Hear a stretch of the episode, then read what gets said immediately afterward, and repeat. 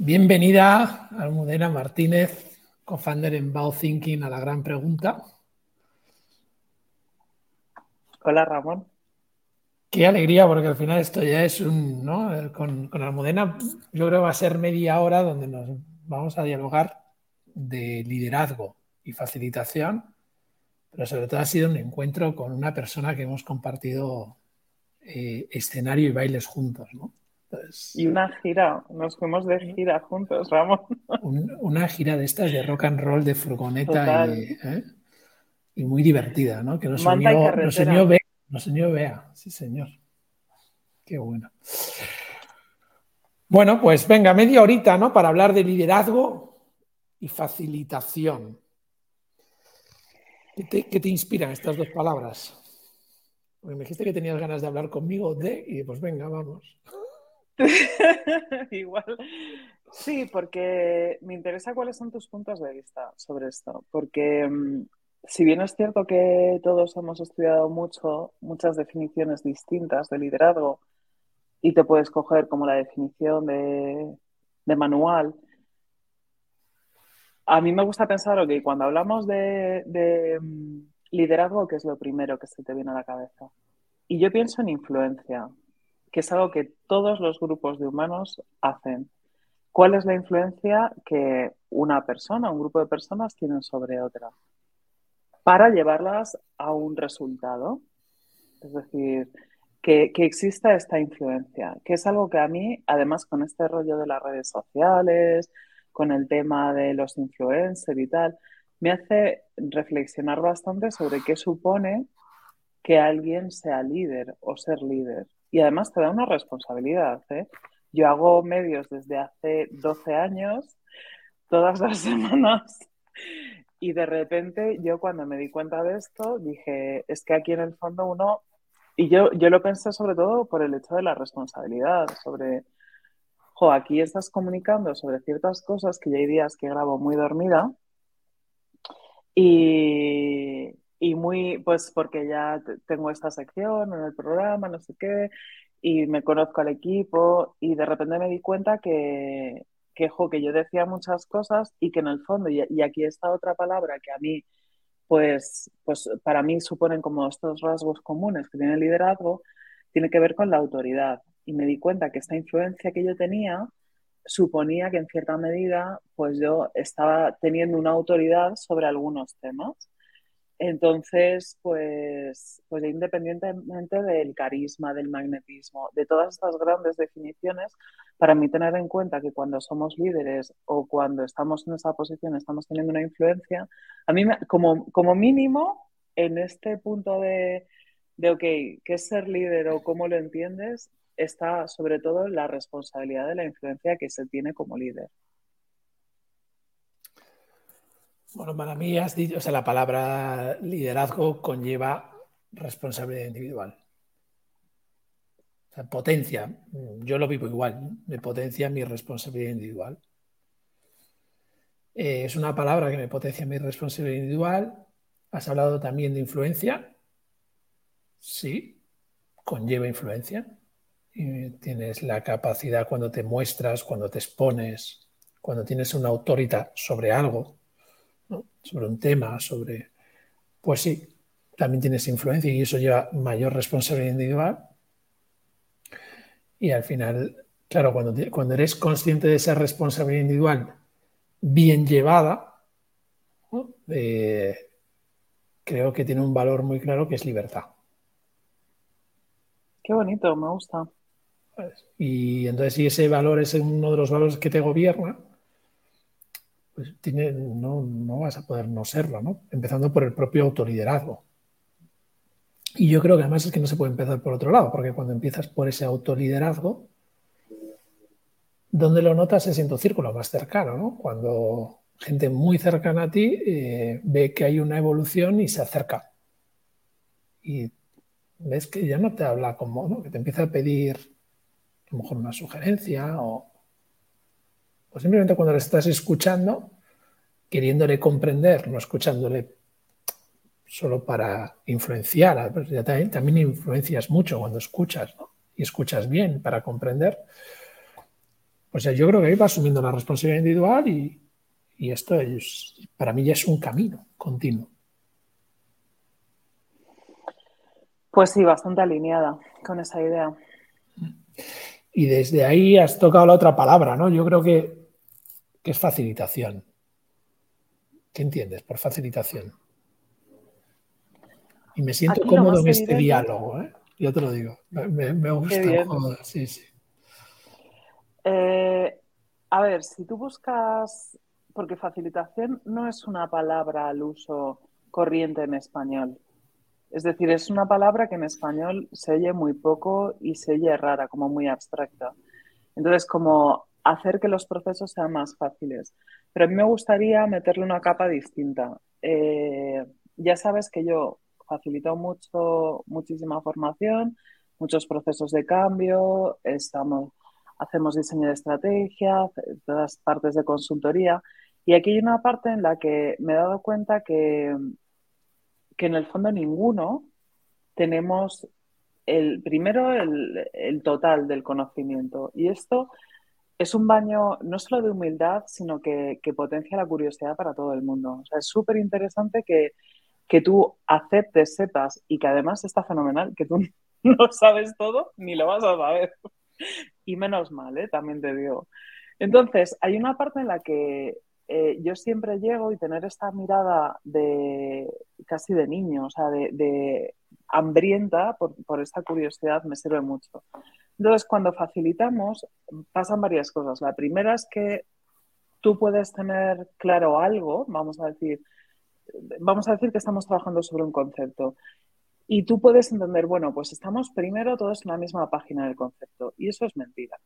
O sea, y eso es una gran mentira. Tú crees que estamos todos en la misma página, pero seguramente en el momento que tú profundizas sobre eso, no estamos todos en el mismo lugar. Con lo cual, trabajar sobre ese concepto da muchísimo, muchísimo poder.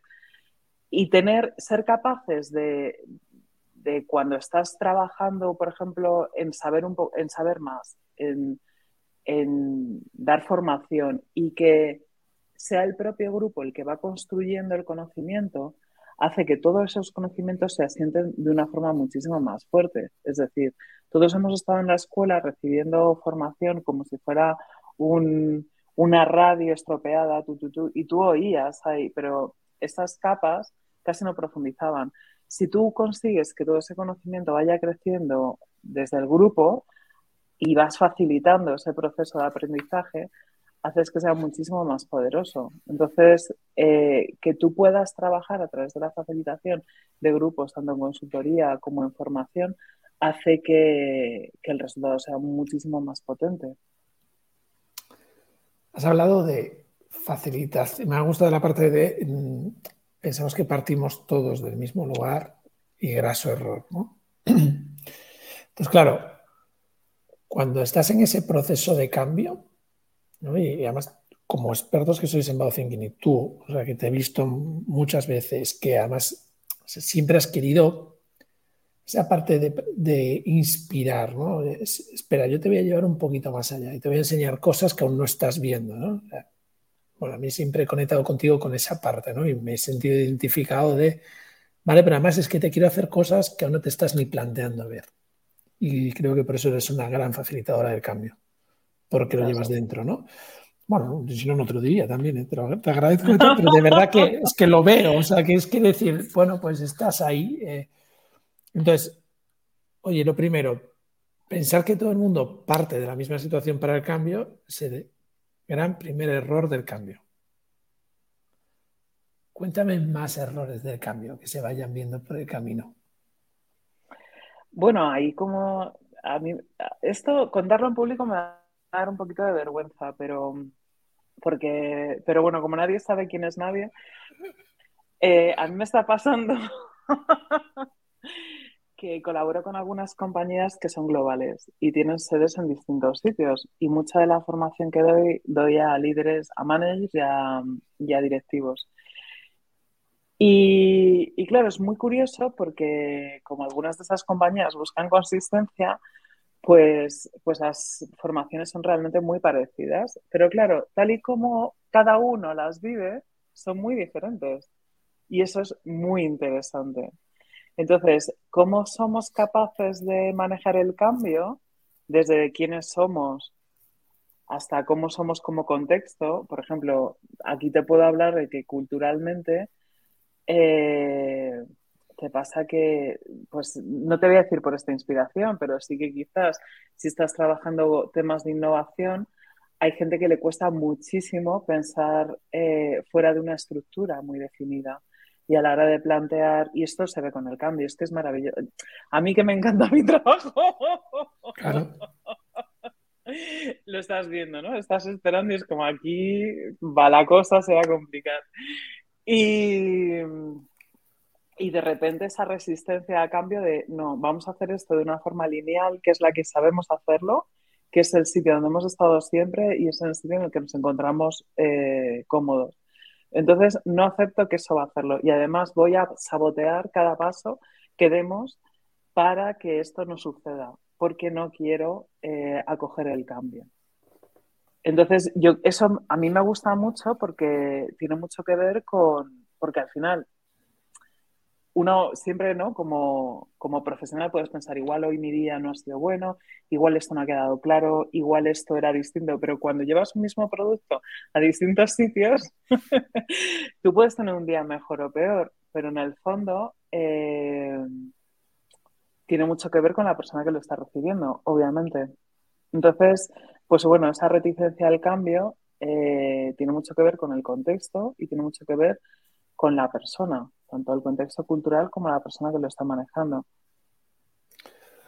Sí, además lo, vas viendo, ¿no? En todo el proceso del cambio. Eh, yo aprendí, no sé si te ha pasado a ti, ¿eh? pero yo aprendí en estos procesos de cambio a amar a los rezagados. Si cuando digo amar voy a explicarme qué es he aprendido que cuando veo los rezagados, que ya llega, o sea, se debe venir desde el primer momento, pero cada vez se ponen más tensos porque, claro, es lo que no quieren, ¿no? Para mí tienes dos cosas muy buenas de trabajar con los rezagados. Una, son los que tienen la fuerza de cambiar el grupo. Cuando se transforma, ya está. O sea, es como el grupo va, ¿no? En grupos, en grupos eh, más pequeños, donde no son muy grandes, ¿vale? Pues estamos hablando no más de 15 personas en, una sala o en un proceso de cambio. Y otra, que en realidad te están regalando todo lo que puede salir mal. A ver, tienes mucho aprendizaje ahí. A mí, yo lo disfruto mucho, eso, lo reconozco. Porque, porque ves que, o sea, realmente es donde está el cambio. Porque hay gente, como tú dices, hay un montón de, gráficos sobre la gente que tiene un acceso al cambio más rápido, que tienen mucha hambre de ese cambio, y gente que, bueno, que se mueve en el cambio y luego siempre hay un porcentaje nada desdeñable en el que, bueno, que les, cuenta, les cuesta mucho el cambio y, y además es muy interesante el contexto ahora, Ramón. a mí esa parte me tiene, me tiene muy, muy loca. O sea, siempre ha habido cambio, pero nunca ha habido cambio a esta velocidad ni con esta intensidad.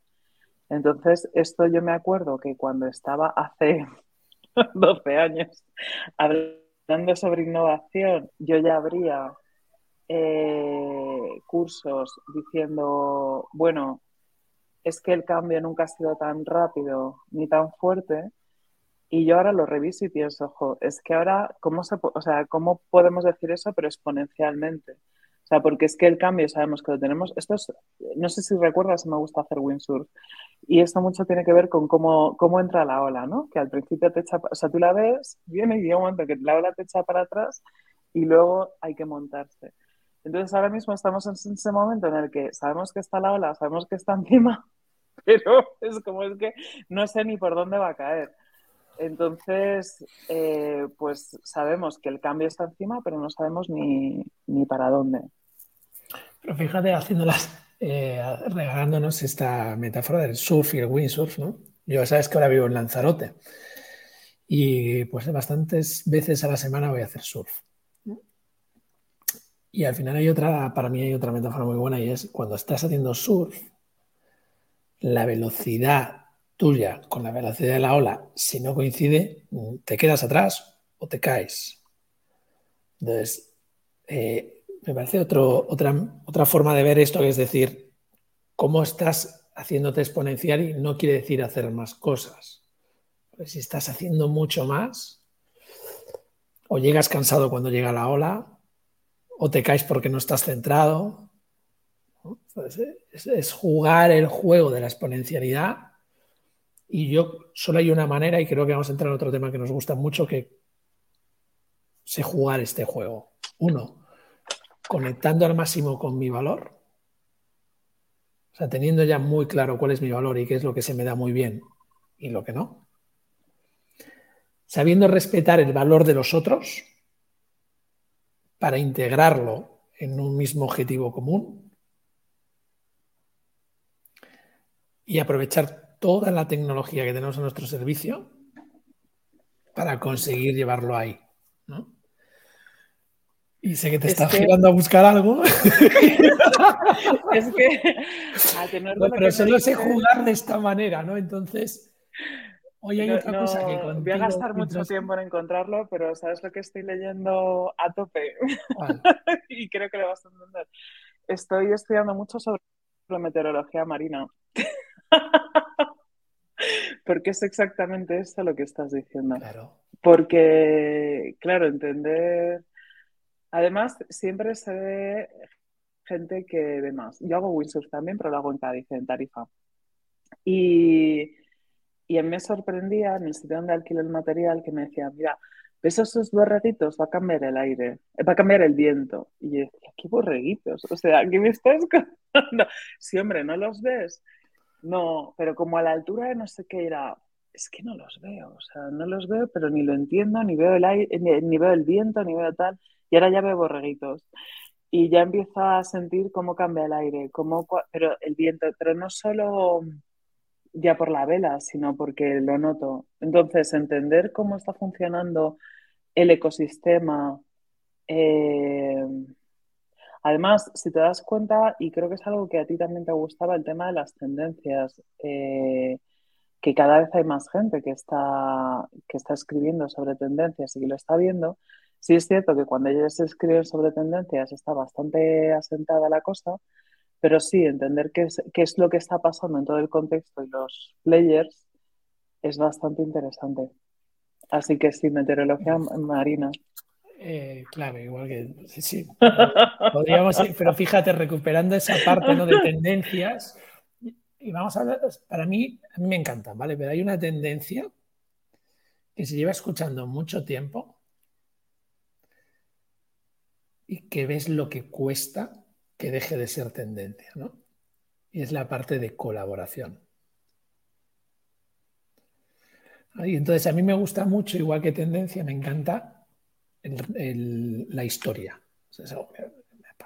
y volver para atrás, ¿no? Entonces, al final los orígenes, más orígenes, ¿no?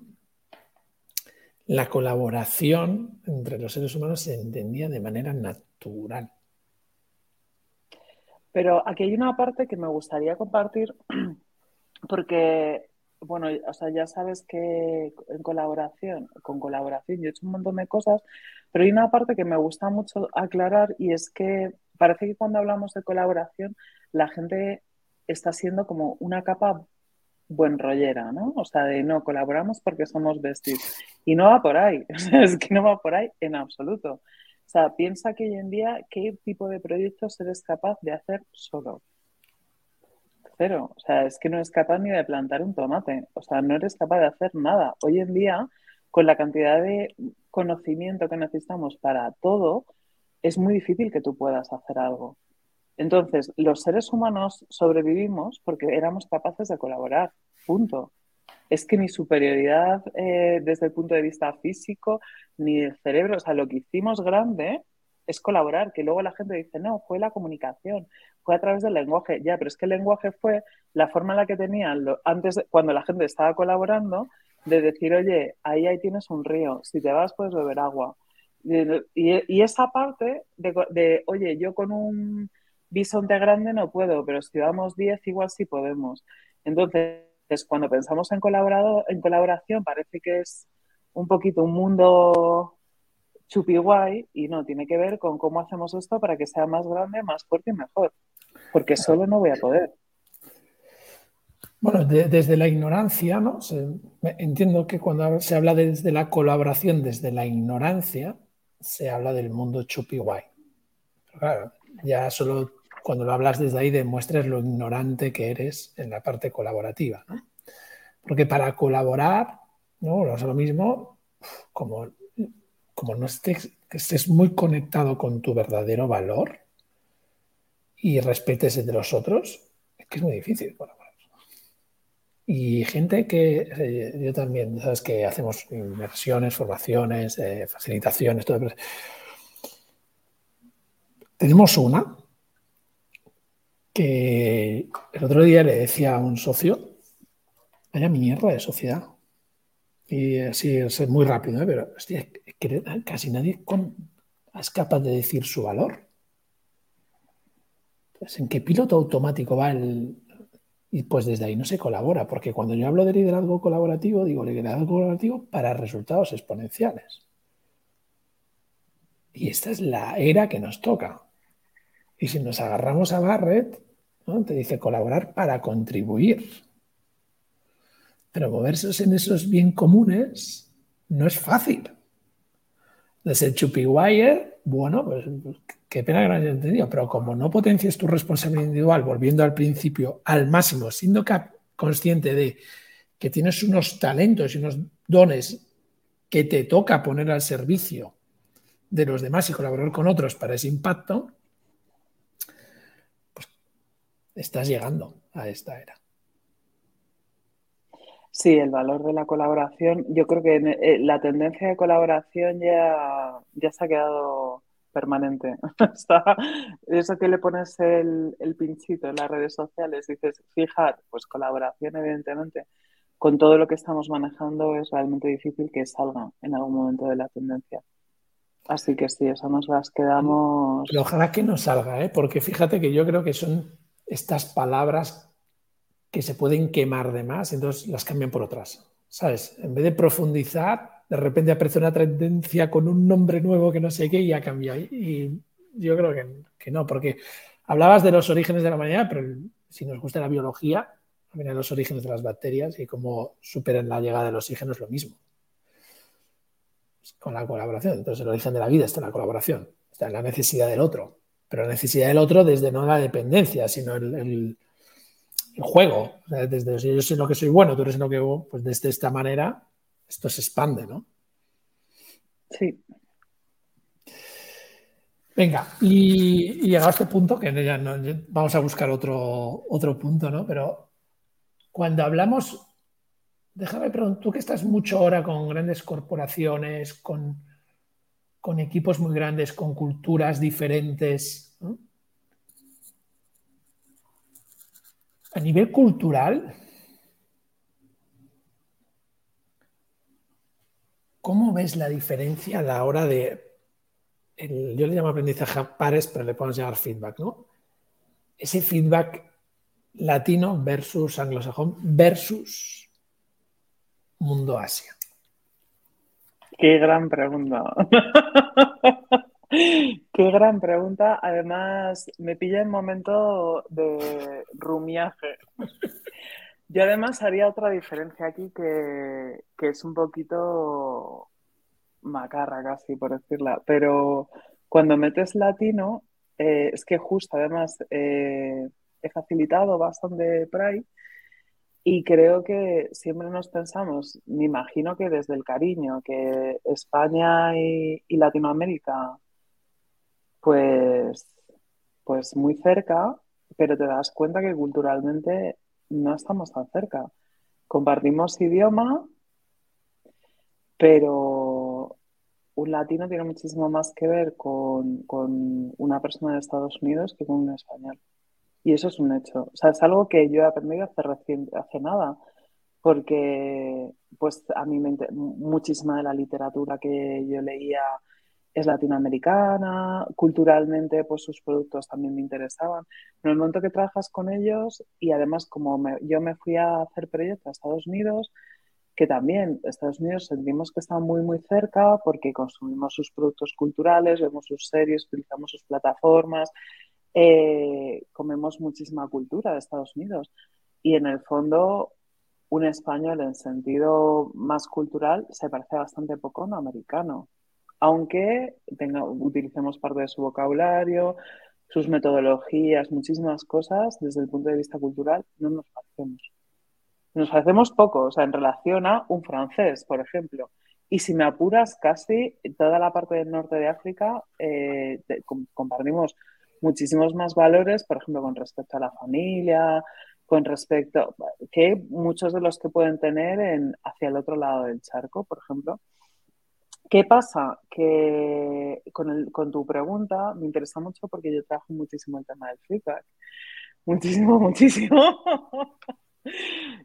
y entonces me doy cuenta que al otro lado del charco es una cosa que llevan muchísimo mejor que, que a este lado. Y en este lado ya no solo pongo a España, sino que meto, meto gran parte de Europa.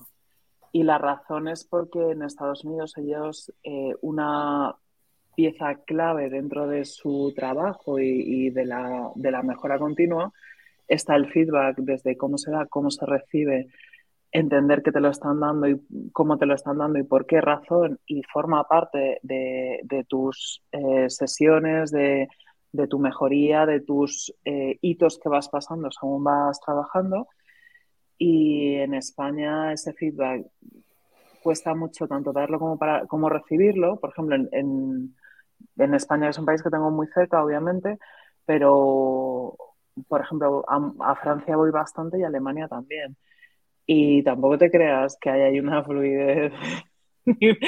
Espero que esto se vea aquí como, un punto, como un punto de como un punto de feedback que se puede mejorar. Como feedback de desarrollo voy a utilizar el marco I de referencia, entonces la acción es, nos falta capacidad, eh, tenemos ausencia a la hora de dar feedback, el impacto que tiene en mí es que no puedo eh, mejorar ni, producir cambio y, lo, que voy a aportar haciendo es que voy a empezar a dar y recibir feedback. Sí, nos cuesta mucho. Eh, y en Asia, ahí tengo menos contacto, pero sí que veo que realmente en América, pero tanto en el norte como en el sur, hay una diferencia muy grande. O sea, tienen muchos kilómetros, eh, nos sacan muchísimos kilómetros, la verdad. Fíjate, pues yo eh, voy a aportar la de Asia, ¿vale? Eh, Venga. Que tengo la suerte de. Bueno, hace poco hicimos un proyecto y, de haber estado, y incluso hemos vivido allí, ¿no? Eh, con mi pareja hemos vivido y hemos estado allí. Hay tal respeto a los puestos hacia arriba que, que el, feedback no se da. Es como lo que diga él lo que diga. tal respeto, tal cultura del respeto para mí tampoco súper equilibrada, ¿eh? también lo digo, o sea, por mi experiencia, ¿vale? Y te preguntaba lo del feedback porque, eh, bueno, sabes que tenemos un programa de, para cole, ¿no? Que trabajamos con los colegios y tal. Y ahí trabajamos con Juan Núñez, Francisco y entre otros. Y entre las cuatro claves del colaborativo, una es el feedback para aprendizaje a pares. Entonces te lo preguntaba porque efectivamente te das cuenta de cuando tú entiendes el feedback como un regalo que te dan para evolucionar y pones el feedback por delante de casi todo y cada vez que lo recibes das las gracias sincero y dices, Dios, o sea, te has parado a dedicarme a mí un tiempo para que mejore, ¿no? Y cuando lo das desde esta mirada como facilitadora, que me imagino que te pasará, y lo que y desde el otro lado no lo recibes, Claro, necesitamos feedback para el cambio. Bueno, y entenderlos eh, emocionalmente, esa recepción de feedback es muy importante, pero en primera persona, es que no estamos educados en eso. Entonces, que estéis haciendo este trabajo en una escuela es súper interesante, porque luego llegamos a grandes y no, y de repente te dan un feedback y dices, y además los llevas como el feedback negativo, es como, no, es de, desarrollo, si, no es, es para ti, es un regalo. No, no, ya, pero luego me vas a decir algo. Como no, no, no va por ahí. Entonces, sí, es que esa educación no la tenemos hecha.